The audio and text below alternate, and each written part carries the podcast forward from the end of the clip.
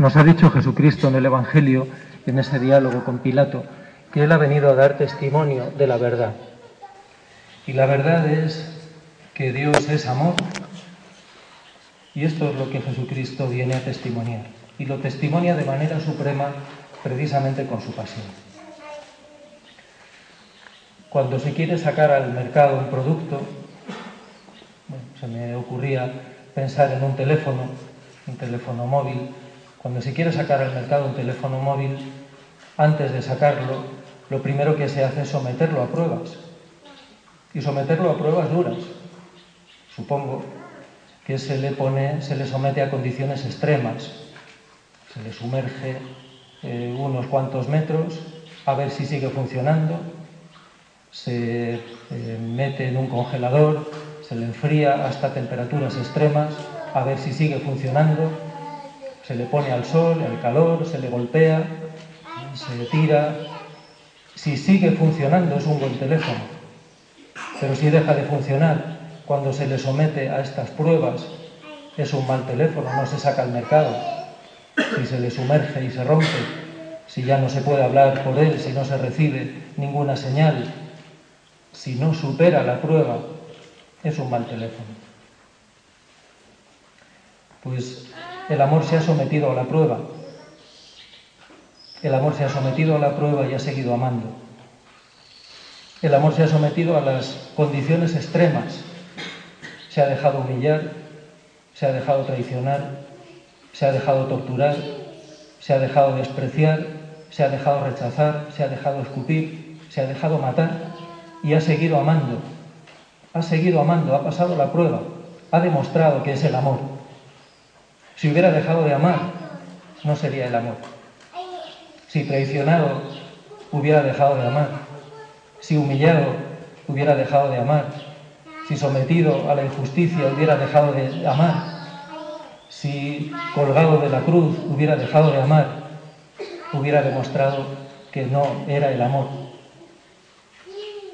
Por eso Jesucristo manifiesta quién es y nos da testimonio de la verdad de manera suprema, incontestable, precisamente en su pasión. Y por eso tenemos la certeza de que es el amor y de que amará siempre, de que ninguna circunstancia, ninguna situación le impedirá seguir amando, le impedirá seguir amándonos.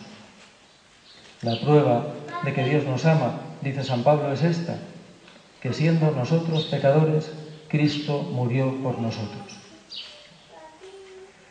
Nuestro amor, el nuestro, ese sí que no pasa la prueba, hasta que no recibamos el amor de Jesucristo, cuando nos llega la incomprensión, la calumnia, cuando nos sentimos ultrajados, maltratados, dejamos de amar. Y ahí probamos, demostramos quiénes somos. Para esto he venido, dice Jesucristo, yo para esto he venido. Su deseo, lo recordaba esta tarde, es sufrir y morir por nosotros. Ese es su deseo, ese es su gozo poder amar, poder demostrar que es el amor. Decía Dostoyevsky en su diario, solo temo una cosa, no ser digno de mis sufrimientos. Solo temo una cosa, no ser digno de mis sufrimientos. El sufrimiento es la prueba del amor y por eso es precioso, por eso es un test precioso. Cada vez que Jesucristo permite que venga sobre nosotros el sufrimiento, lo quiere convertir también en un test precioso del amor. Si cuando viene el sufrimiento nos enfadamos, si cuando viene el sufrimiento se agrieta nuestra fe, si cuando viene el sufrimiento perdemos la paz, y no me refiero a la paz de los sentimientos, que esa la perdió él también, la quiso perder él también, porque forma parte de la prueba del amor. Cuando venga la prueba del dolor, debemos estar seguros de que tendremos la gracia, la gracia de Él, como Él la ha recibido interiormente del Padre, para seguir amando. Y para seguir amando quiere decir seguir dando gracias a aquel que nos amó aquel que nos ha demostrado en la cruz en la humillación, en el fracaso, en el anonadamiento, en la calumnia, en la injusticia, en la muerte, que es el amor, que es el amor hasta el extremo, como nos decía ayer él mismo. Y unidos a él salvaremos al mundo.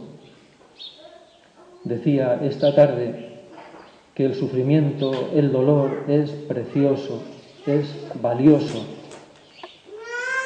Los que sufren amando salvan el mundo. El mundo se sostiene, la existencia del mundo se justifica por el sufrimiento de los que aman, es decir, de los inocentes. Ser inocente quiere decir haber tomado distancia con el mal, de manera que el mal ya no tiene dominio sobre nuestro corazón. Entonces es cuando la prueba del dolor se convierte en la victoria del amor. Es lo que contemplamos, es lo que agradecemos y a la vez es lo que esperamos y es lo que venimos a implorar humildemente. Que Jesucristo clavado en la cruz, el que se ha sometido a la prueba de la afrenta, de la humillación, del dolor, de la muerte, para demostrar que es el amor, que es el amor sin más, el amor eterno, el amor divino, porque Dios es amor, nos haga también a nosotros partícipes de lo que Él es nos conceda triunfar, pasar nosotros también la prueba del dolor y así unirnos con Él, recibir el amor y salvar al mundo.